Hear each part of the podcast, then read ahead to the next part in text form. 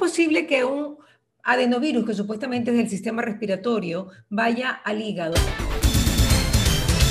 ¿Qué hay de cierto sobre esta hepatitis a la que le atribuyen el, uso de la vacuna a algunas personas? No, no, a ver, no tiene nada que ver con la vacuna. Aclárelo, aclárelo. Absolutamente. Porque hay gente que lo dice, no, es que ahora le echan...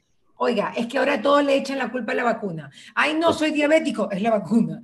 Uy, no, es la vacuna. Eh, la gente, oye, cuídate, no es la vacuna que no te está cuidando. Claro, pues, Y, tal vez esto ha ocasionado que la gente no se ha puesto la, el primer refuerzo, o sea, la tercera dosis.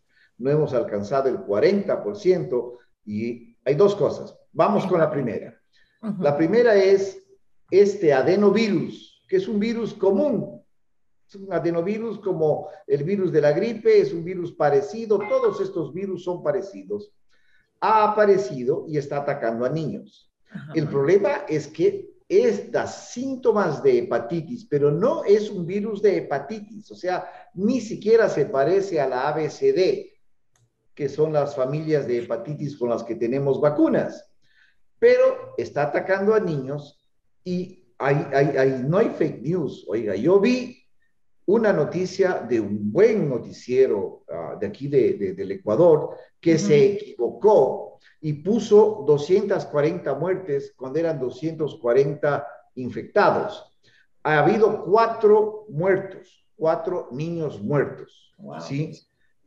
O sea, ah, la cantidad de niños es poca, no sabemos estos niños cómo estaba su sistema inmunológico, es preocupante, se han puesto las alertas, el Ministerio de Salud informa que está, que está listo para hacer cercos epidemiológicos y el virus aparece. Entonces, ¿qué significa? Debemos estar alertos. ¿Y cómo evitamos esto? Usemos mascarilla, lavémonos las manos, no estemos en sitios cerrados, nos lleva lo mismo. No sé si le ha pasado, Mariela, en su entorno, que al sacarnos la mascarilla la gente se está enfermando con gripe.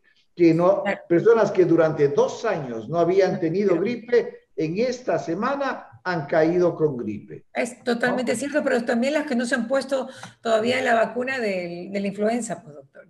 Claro, bueno, la vacuna de influenza, a la época ya pasó. Usted se pone enero, febrero y marzo la vacuna de la influenza. Ya cuando llega abril y mayo, ya, ya el pico ya pasó estadísticamente, ¿no? Así que hay que ponerse la tercera dosis los que no se hayan puesto. Y los que, y los que se han puesto la, tercera dosis y la cuarta dosis, pues doctor, ya. No, no, no, no, ahí no, ahí no. usted, usted que tiene entre 25 y 30 años, no. No, pues yo tengo 53, doctor, no. Ah, bueno, igual. Los mayores de 50, todos tenemos que ponernos. No, no, no se ponga, espere. Si aparece una variante peligrosa en Europa, o en África, o en Asia, si aparece una variante, entonces usted viene aquí a la UES y en primera fila le ponemos la vacuna. Qué bello, mi doc. ¿Por qué? ¿Por, qué esa recomendación? ¿Por qué? Y porque, no lo... porque este momento no es necesario y mientras menos provoquemos a nuestro sistema inmunológico es mejor. Entonces tiene, está protegida, el virus de Omicron está ahí, sabemos que hay mucha información nueva sobre el sistema inmunológico celular. Si bien puedo perder anticuerpos, parece que los linfocitos T, T de tapa, los linfocitos T, que son los asesinos, killer y coadyuvantes, están funcionando muy bien varios meses después. Así que esperemos, tengamos paciencia con la cuarta, no gastemos, no gastemos. Es como un tiro para arriba porque no sabemos qué va a pasar. Ya, Pero si aparece una nueva variante y sabemos que se demora 30 días en llegar al país, nos ponemos la cuarta dosis. Es el momento. Muy bien, muy buena recomendación, doctor, porque a la gente sí le da mucho miedo ponerse la cuarta dosis porque pues no se sabe cómo se va a reaccionar. Yo también tenía un poquito de temor. Ya me la iba a poner, ya tenía cita, pero bueno. No, no me la pongo. Ahora, ¿cómo es posible que un adenovirus, que supuestamente es del sistema respiratorio, vaya al hígado? Eso explíquemelo porque soy ignorante en el tema. Los, virus son tremendamente específicos para los organismos vivos. Hay virus de plantas, hay virus de animales, hay virus de seres humanos. Entonces, hay virus que entran específicamente en una especie de pajarito. Y hay otro virus que el mismo virus de leucemia felina es diferente al virus de leucemia de los perros.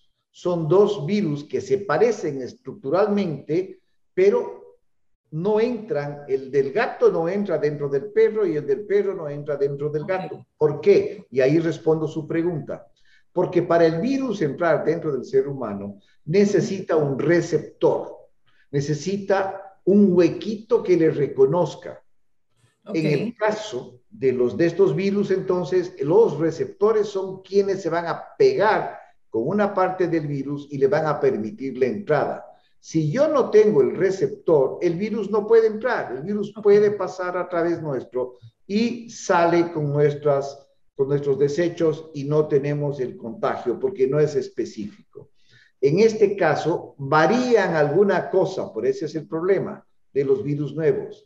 ¿no? Ahora los niños van al pediatra con una fiebre alta y el médico le mira, le toma la fiebre y le dice, es un virus. Sí, pero ¿qué virus es? Es un virus, así que vaya a la casa, baje la fiebre, hidrátelo y venga dos días después porque ni siquiera puedo mandarle un examen Ahora hay una cantidad de exámenes, ¿no? Para virus, sí hay, hemos, hemos desarrollado test de diagnósticos muy interesantes y cada vez son mejores. pero ahí vamos caminando. Entonces, en este caso, está reconociendo receptores del hígado y está reproduciéndose rápidamente dentro del hígado y, y se come el hígado, o sea, se come el hígado, pero en, en días destroza el virus. Por eso es lo, que están asustados. Claro, o sea, es letal, es letal, doctor. Claro, es, es, es un virus que ataca el virus y está en niños. ¿Por qué? Seguramente los niños tienen más receptores en el hígado que les salvó en cambio del SARS-CoV-2, porque los niños no tenían una cantidad alta de receptores para el SARS-CoV-2, que los viejitos como yo sí teníamos y entonces nos enfermábamos más. O sea, son, aquí es entonces, contestando su pregunta, es un asunto de receptores presentes en la célula del, del, del, hígado para que el virus entre. Ahora, eh, el hígado procesa absolutamente todo, ¿no? Las vacunas también las procesa el hígado. los macrófagos que se comieron al virus son procesados en el hígado, sí. Ya, ok. Entonces, o sea, no el virus en sí. La, nuestra primera línea de defensa cuando entra el virus son unas células que se llaman macrófagos que se comen y exponen partes del virus para que el sistema inmunológico reaccione. Esa es nuestra primera línea de, de, defensa. Por eso son importantes los linfocitos T, estos killer. Claro. Ahora, el órgano, de, uno de los órganos que más trabaja es el hígado, no hay duda, ¿no? Probablemente por eso es que se ha visto afectado, digo yo. Eh, vea, y además de eso, usted puede vivir con el 25% de su hígado, ¿no? El hígado es un órgano grande. Y entonces, por eso es que los que beben, beben y beben y vuelven a beber y duran años. ¿Por qué?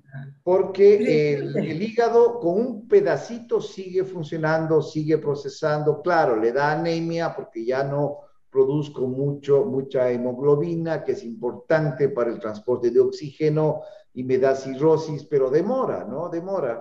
Y el trasplante de hígado también es mucho más fácil. En, este caso de los niños, han habido trasplantes de urgencia para salvar la vida de los niños de este ataque del, de este virus hepatitis nuevo. Pero lo importante es que acá en Ecuador no hemos visto todavía este caso. Hasta el momento no. Hoy en la mañana, hoy en la mañana detectaron en Estados Unidos el primer caso, sino en algún otro país, no me acuerdo. Pero sí, en algún lado, ya está como en 28 países. hay que estar atentos. Hay que, estar atentos. Hay que ponerle asunto, como decimos en Manevi. Doctor, muchísimas gracias por estar con nosotros. No, un gusto, Mariela. Cuídese mucho. ¿Qué pasa con Mariela? Llegó a ustedes gracias al auspicio de Ecuer, Urbaceo, Municipio de Guayaquil, ATM, Calipto, Ceviches de la Rumiñahui, UTEC, McCormick, Miraflores, Tramontina, Oriental Industria Alimenticia, Gran Duval y Ultrabón.